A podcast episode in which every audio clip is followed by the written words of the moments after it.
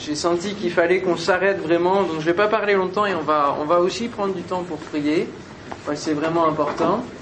Et euh, on va juste parler d'une attente active et déterminée dont on a besoin pour être baptisé dans l'Esprit, ou même si on est déjà baptisé dans le Saint-Esprit, être renouvelé. Euh, moi, régulièrement, ça m'arrive. Euh, je sens qu'au niveau de, l'onction de Dieu, des fois, il y a, vous savez, c'est comme euh, l'huile, hein, c'est comme euh, des, niveaux.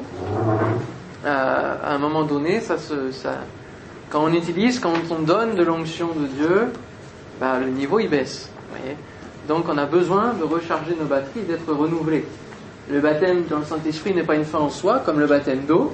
Le baptême d'eau est le démarrage d'une vie chrétienne, d'un engagement avec Dieu à suivre toute notre vie. Et le baptême dans le Saint-Esprit est aussi un démarrage d'une dimension spirituelle supérieure. Et on a besoin d'entretenir ce qu'on a reçu. Besoin d'entretenir cet Esprit Saint et euh, il m'arrive très régulièrement de, prendre euh, un temps où je, je, demande vraiment au Seigneur euh, jusqu'à ce qu'il m'ait donné ce que j'attends. Et c'est ça qui est important, c'est qu'il faut attendre le baptême dans le Saint-Esprit, attendre le renouvellement dans le Saint-Esprit, dans une attente active et déterminée. Il faut savoir ce qu'on veut. Voilà. Si vous recherchez le baptême dans le Saint-Esprit, il faut le rechercher jusqu'à ce que vous l'ayez. Si vous désirez l'avoir mais que vous ne vous donnez pas les moyens, ça veut dire que votre détermination n'est pas vraiment forte, vous voyez Vous n'êtes pas forcément convaincu, vous êtes plutôt hésitant. Alors que ici, dans les actes, acte 1, versets 11 à 26, on va lire ce texte-là. Est-ce que vous avez commencé à lire les actes des apôtres? Oui. Un oui, deux oui. Oui. Trois oui. Les actes des apôtres, acte 1. Est-ce que vous avez commencé à lire? Rappelle, la semaine dernière, j'ai lancé l'appel de lire le livre des actes des apôtres tous les jours, de s'en faire la lecture pour vraiment euh, se baigner de cet esprit. Acte 1, verset 11. Euh, acte, oui, verset 10, on va prendre. Donc Jésus euh, leur a donné, leur a parlé de cette promesse du Père. Et donc Jésus est élevé au ciel. Verset 10, et comme ils avaient les regards fixés vers le ciel, pendant qu'ils s'en allaient, voici deux hommes vêtus de blanc leur apparurent, autrement dit des anges, et dirent, Hommes galiléens, pourquoi vous arrêtez-vous à regarder au ciel? Ce Jésus qui a été enlevé au ciel du milieu de vous viendra de la même manière que vous l'avez vu allant au ciel. Alors ils retournèrent à Jérusalem, de la montagne appelée des Oliviers, qui est près de Jérusalem, à la distance d'un chemin de sabbat. Quand ils furent arrivés, ils montèrent dans la chambre haute où ils se tenaient d'ordinaire. C'étaient Pierre, Jean, Jacques, André, Philippe, Thomas, Barthélemy, Matthieu, Jacques, fils d'Alphée, Simon le Zélote et Jude, fils de Jacques. Tous d'un commun accord persévéraient dans la prière avec les femmes et Marie, mère de Jésus, et avec les frères de Jésus. En ces jours-là, Pierre se leva au milieu des frères, le nombre des personnes réunies étant d'environ 120. Et il dit, homme frère, il fallait que s'accomplisse ce que le Saint-Esprit dans l'Écriture a annoncé d'avance par la bouche de David au sujet de Judas, qui a été le guide de ceux qui ont saisi Jésus. Il était compté parmi nous et il avait part au même ministère. Cet homme, ayant acquis un champ avec le salaire du crime, est tombé, s'est rompu par le milieu du corps et tous ses entrailles se sont répandues. La chose a été si connue de tous les habitants de Jérusalem que ce champ a été appelé dans leur langue Akeldama, c'est-à-dire champ du sang. Or, il est écrit dans le livre des psaumes que sa demeure devienne déserte, que personne ne l'habite, et qu'un autre prenne sa charge. Il faut donc que parmi ceux qui nous ont accompagnés tout le temps que le Seigneur Jésus a vécu avec nous, depuis le baptême de Jean jusqu'au jour où il a été enlevé du milieu de nous, il y en ait un qui nous soit associé comme témoin de sa résurrection. Ils en présentèrent deux, Joseph appelé Barsabas, surnommé Justus et Matthias. Puis ils firent cette prière, Seigneur, toi qui connais les cœurs de tous, désigne lequel de ces deux tu as choisi, afin qu'il ait part à ce ministère et à cet apostolat que Judas a abandonné pour aller en son lieu. Ils tirèrent au sort et le sort tomba sur Matthias, qui fut associé aux onze apôtres. Amen. On voit ici au début que les disciples voient Jésus euh, partir au ciel. Bon, on peut s'imaginer que c'est pas tous les jours qu'on voit quelqu'un partir au ciel euh, de cette manière. Donc on peut comprendre qu'ils étaient un petit peu euh, éberlués et à rester comme ça. Sauf qu'ils auraient pu rester longtemps comme ça, avec l'étoile d'araignée qui commençait à, se mettre sur eux. Voyez? Ils auraient pu attendre comme ça, sauf qu'il ne se serait rien passé d'autre. Et il a fallu que Dieu envoie des anges, carrément, pour leur faire prendre conscience que c'est pas fini, c'est pas la fin, c'est le tout début. il faut se mettre à rechercher la promesse du Père, il faut se mettre à attendre ce que le Père a promis.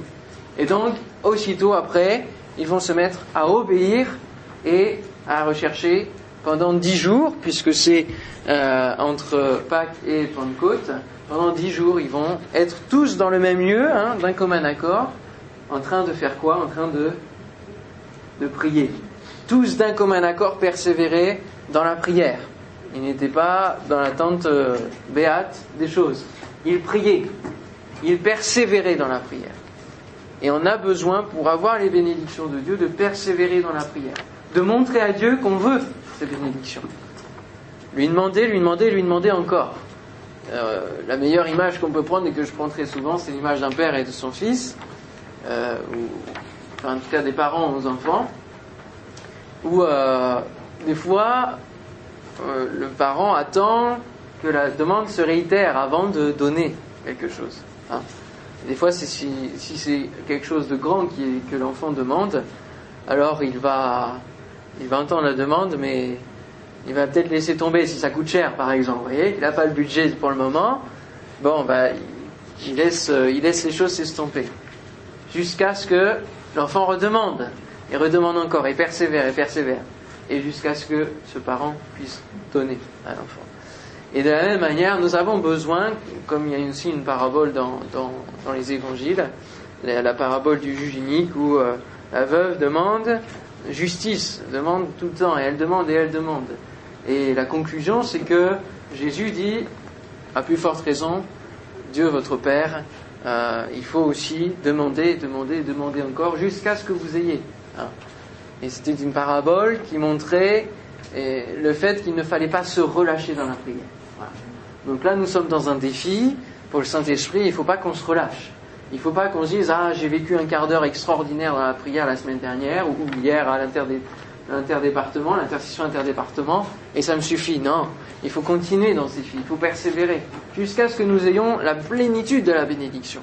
Euh, je crois que samedi dernier, on a eu un moment de prière, il y a eu des choses qui se sont passées, plusieurs ont, été visitées, mais je crois que c'est qu'un frémissement.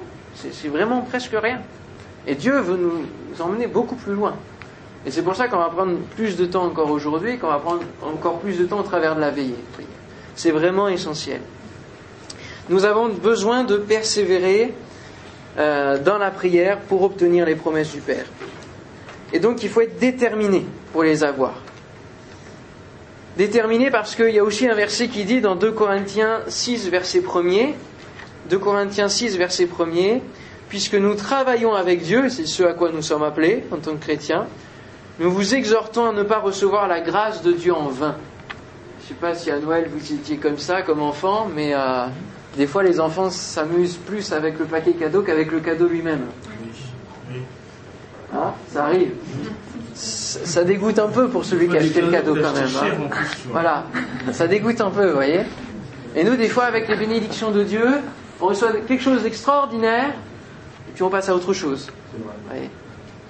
Et on, laisse cette bénédiction. Il ne faut pas qu'avec Dieu on fasse la même chose, parce que c'est la grâce de Dieu, quelque chose qu'on ne mérite pas, c'est quelque chose qu'il veut nous donner. Mais il faut que nous puissions la faire fructifier, que nous puissions l'utiliser. Utiliser ce que Dieu nous donne. Est-ce que vous avez un exemple d'un homme dans la parole de Dieu qui a été déterminé au point qu'il a été béni, qu'il a eu la bénédiction? Est-ce que vous connaissez cet homme-là? Jacob, oui. D'accord? On va voir son exemple. Allons dans la Genèse, chapitre 32, verset 1er. On va voir un, un brief de son histoire, l'histoire de Jacob. Jacob, son prénom, ça signifie le trompeur, ouais. L'usurpateur. Déjà, ça commence mal. Et euh, souvent, dans la parole de Dieu, les prénoms correspondent à la vie qui, a été vécue. Et là, c'est vraiment, c'est vraiment ce qui s'est passé, puisque Jacob, pour être béni de son père, pour recevoir la bénédiction paternelle, euh, s'est fait passer pour son frère aîné. C'est son frère aîné qui devait avoir la bénédiction. Et lui, comme il était cadet, il n'avait pas la bénédiction. Et donc, il, s'est fait passer pour le fils aîné pour avoir la bénédiction. Donc déjà, il trompait son père et il trompait euh, Dieu finalement. Il volait la bénédiction de Dieu. Il a eu la bénédiction d'une mauvaise manière. Et du coup, euh, suite à cela, son frère voulait le tuer carrément. Hein, et il a dû fuir. Il a fui dans le désert, etc. Et puis il a rencontré euh, un homme qui s'appelle Laban. Et puis ce Laban, il avait des filles. Et donc Jacob a été très intéressé. Sauf que le contrat passé entre Laban et Jacob, c'est qu'il fallait qu'il travaille sept ans pour lui pour avoir la fille qu'il voulait. Et puis euh, il s'est trouvé qu'au bout de sept ans, ce Laban a trompé Jacob en lui donnant la mauvaise de ses filles. Alors il a dit, si tu veux avoir la deuxième, il faut que tu travailles encore sept années pour moi. Donc il s'est retrouvé esclave. et puis, euh, au bout de ces 14 années, euh, Jacob en avait marre, il a marié quand même ses filles, etc. Et puis, il a, il a fui Laban. Il a fui. Puis Laban a essayé de le rattraper, etc. Et ça nous amène au chapitre 32 de Genèse, verset 1er. Où il doit fuir, mais fuir où? Parce qu'il a déjà fui de sa patrie, et là, finalement, il va fuir en direction de sa patrie, de sa famille, là où est encore son frère, Ésaü. Genèse chapitre 32, verset 1er. Jacob poursuivit son chemin, et des anges de Dieu le rencontrèrent. En les voyant, Jacob dit, c'est le camp de Dieu, et il donna à ce lieu le nom de Mahanaïm. Jacob envoya devant lui des messagers à Ésaü son frère au pays de Séir dans le territoire d'Édom. Il leur donna cet ordre. Voici ce que vous direz à mon seigneur Ésaü. Ainsi parle ton serviteur Jacob. Vous voyez, il se met en position déjà de, hein, pour pas euh, pas venir en vainqueur. J'ai séjourné chez Laban et j'y suis resté jusqu'à présent. J'ai des bœufs, des ânes, des brebis, des serviteurs, des servantes, et j'envoie l'annoncer à mon Seigneur pour trouver grâce à tes yeux. Là, il fait pas le fier. Hein il sait qu'il revient dans un territoire dangereux et qu'il a des choses à régler. Des messagers revinrent auprès de Jacob en disant Nous sommes allés vers ton frère Esaü et il marche à ta rencontre avec 400 hommes. Ça sent le roussi. Jacob fut très effrayé et saisi d'angoisse. Il partagea euh, en deux, camps les gens qui étaient avec lui, les brebis, les bœufs, les chameaux. Et il dit Si Esaü vient contre l'un des camps et le bat, le camp qui restera pourra fuir encore. Eh oui, se sauver toujours à marcher dans la fuite. C'est pénible au bout d'un moment. Jacob dit, Dieu de mon père Abraham, Dieu de mon père Isaac, Éternel qui m'a dit, retourne dans ton pays, dans ton lieu de naissance, et je te ferai du bien. Je suis trop petit pour toutes les grâces et pour toute la fidélité dont tu as usé envers ton serviteur. Ah, commence à reconnaître. Car j'ai passé ce Jourdain avec mon bâton, et maintenant je forme deux camps. Délivre-moi, je te prie, de la main de mon frère, de la main d'Ésaü, car je crains qu'il ne vienne et qu'il me, ne me frappe avec la mère et les enfants.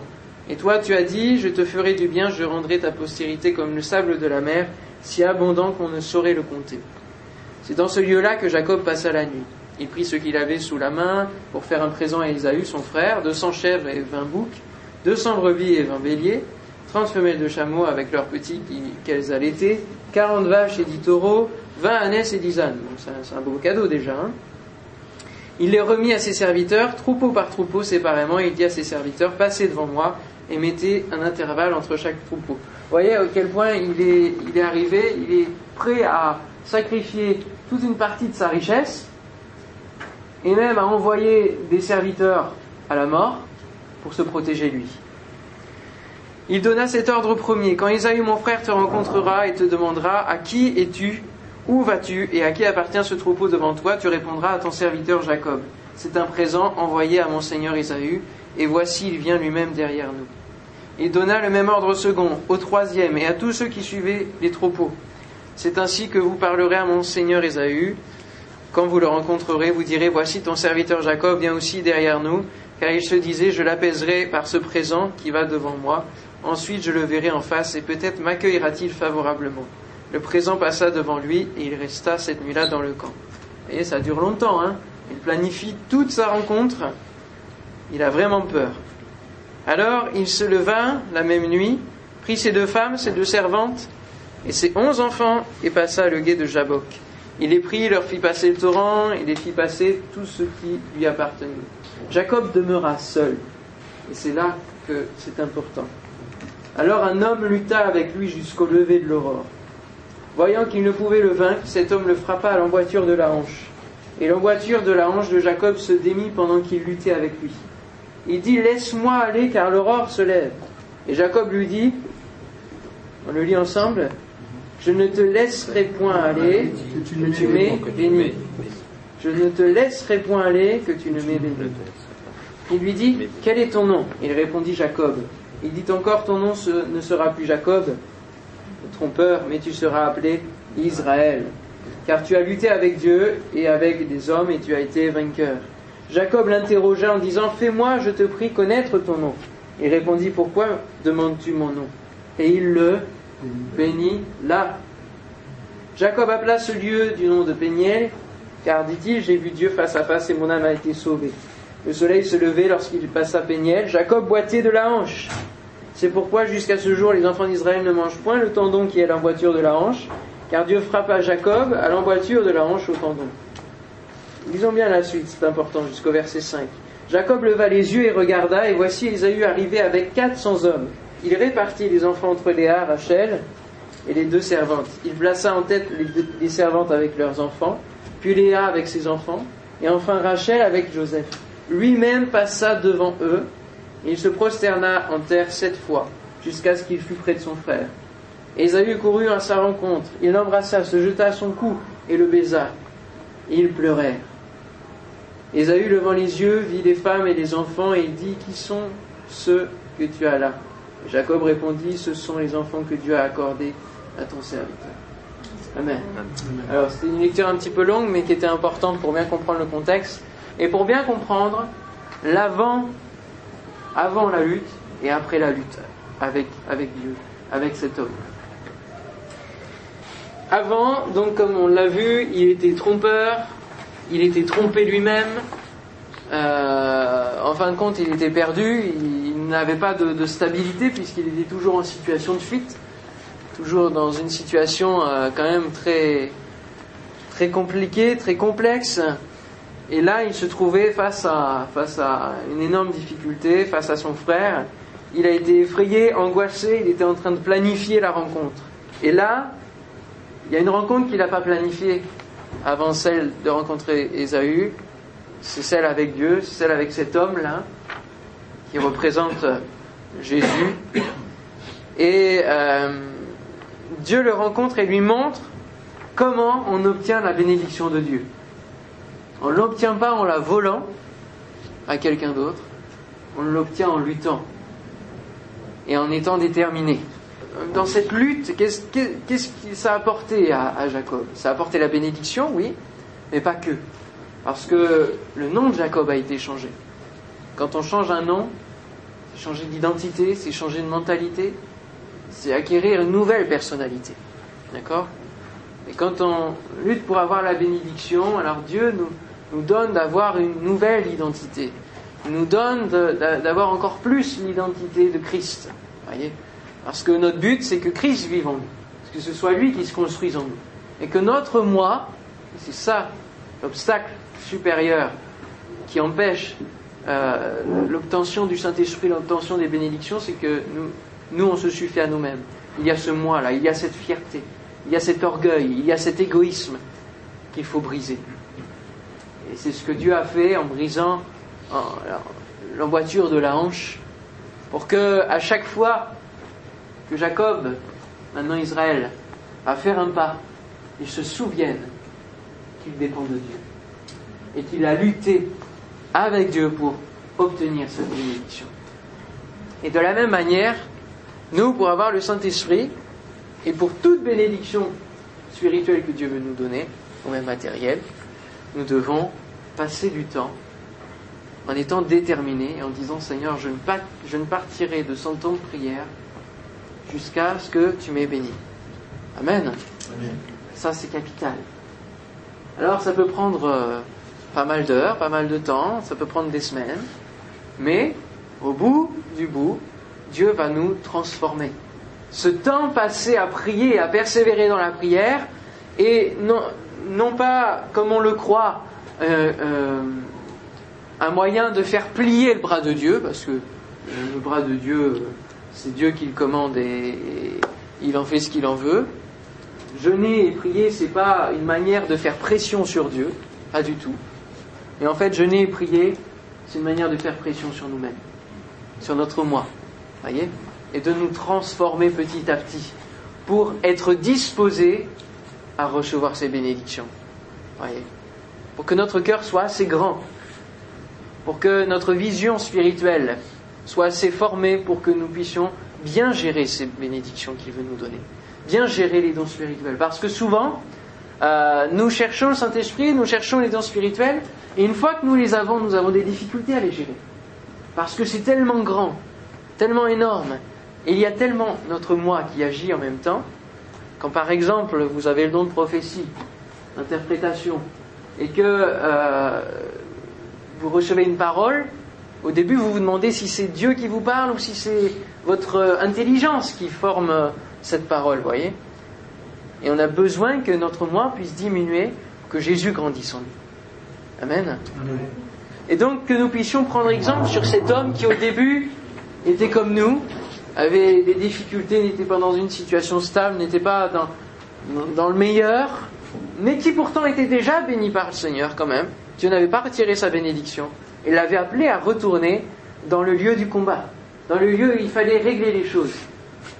Et il a fallu qu'il règle les choses avec Ésaü, voyez, pour que la bénédiction de Dieu se répande totalement dans une plénitude.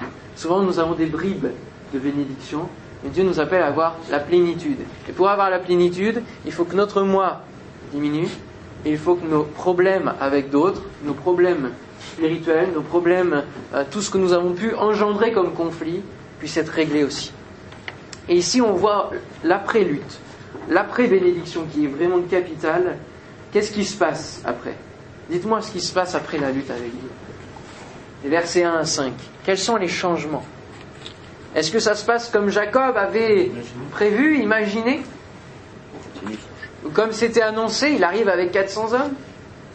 Il est bien arrivé avec 400 hommes. Mais qu'est-ce qui s'est passé? C'est Ésaü lui-même qui s'est mis à courir vers Jacob. Et dans la culture sémite orientale, on ne court pas. Les hommes ne courent pas les uns comme ça vers les autres. Quand vous voyez la, parabole du fils prodigue, quand c'est le père qui se met à courir vers le fils, c'est pas normal. Ça dépasse les codes culturels. Et ça, c'est parce que Dieu est à l'œuvre. Dieu est dans la bénédiction. Et voyez ce qui se passe quand même, c'est assez fort. Hein quand on regarde les versets, il dit ils pleuraient ensemble. Ils, sont vraiment, ils coururent à sa rencontre, ils l'embrassent, ils se jettent à son cou.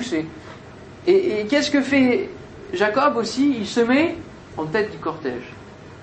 Alors qu'au début, il prévoyait d'envoyer. Qu'est-ce qu'il fait après cette lutte? Il a compris que c'était à lui de, payer le prix, de payer le sacrifice, s'il fallait, parce que c'était lui qui était à l'origine de ce problème-là, avec son frère. Et il est passé en tête. Voyez? La peur, l'angoisse, tout ça était, était peut-être encore un peu présent, mais Dieu avait agi dans sa vie. Au point qu'il il arrêtait de fuir devant les difficultés, devant les problèmes.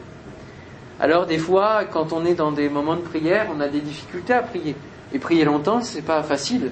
Ça s'apprend, ça se. Euh, il faut petit à petit euh, prendre l'habitude de prier et, de demander, et de persévérer. Et on sait que persévérer, c'est pas facile parce qu'on est dans une société qui est de plus en plus instantanée. Vous êtes d'accord avec moi Tac, notification Facebook, tac, appel, tac. Tout de suite, l'instantané, le micro-ondes, hop, c'est réchauffé en 5 minutes voyez, tout, est dans l'instantané. Et on voudrait un peu que notre Dieu soit un distributeur de, de bénédictions. Voyez, on appuie sur le bouton, on met la pièce, on fait une petite prière et puis ça tombe. Sauf que il faut bien prendre conscience que la vie chrétienne, c'est du long terme, et donc que Dieu prend le temps de nous façonner, de nous transformer, pour que ces bénédictions, pour que la gloire de Dieu qui est dans le ciel et pour qu'elle descende sur la terre, soit vraiment une gloire et, ne, se transforme pas en échec dans notre vie, ne se transforme pas en quelque chose qui est vain. Amen. Amen. Donc, persévérer, persévérer dans la prière, veillez-y avec action de grâce, c'est ce que nous dit euh, l'apôtre Paul dans Colossiens 4.2, persévérer dans la prière. Et j'ai l'habitude de dire avec ce mot-là, euh, il faut prier, prier, prier jusqu'à faire une percée, et alors vous verrez. Et c'est vraiment ça l'image que je me mets quand je cherche une bénédiction, je cherche à percer jusqu'à ce que Dieu me donne de voir. Amen. Percez et vous verrez l'action de Dieu dans votre vie.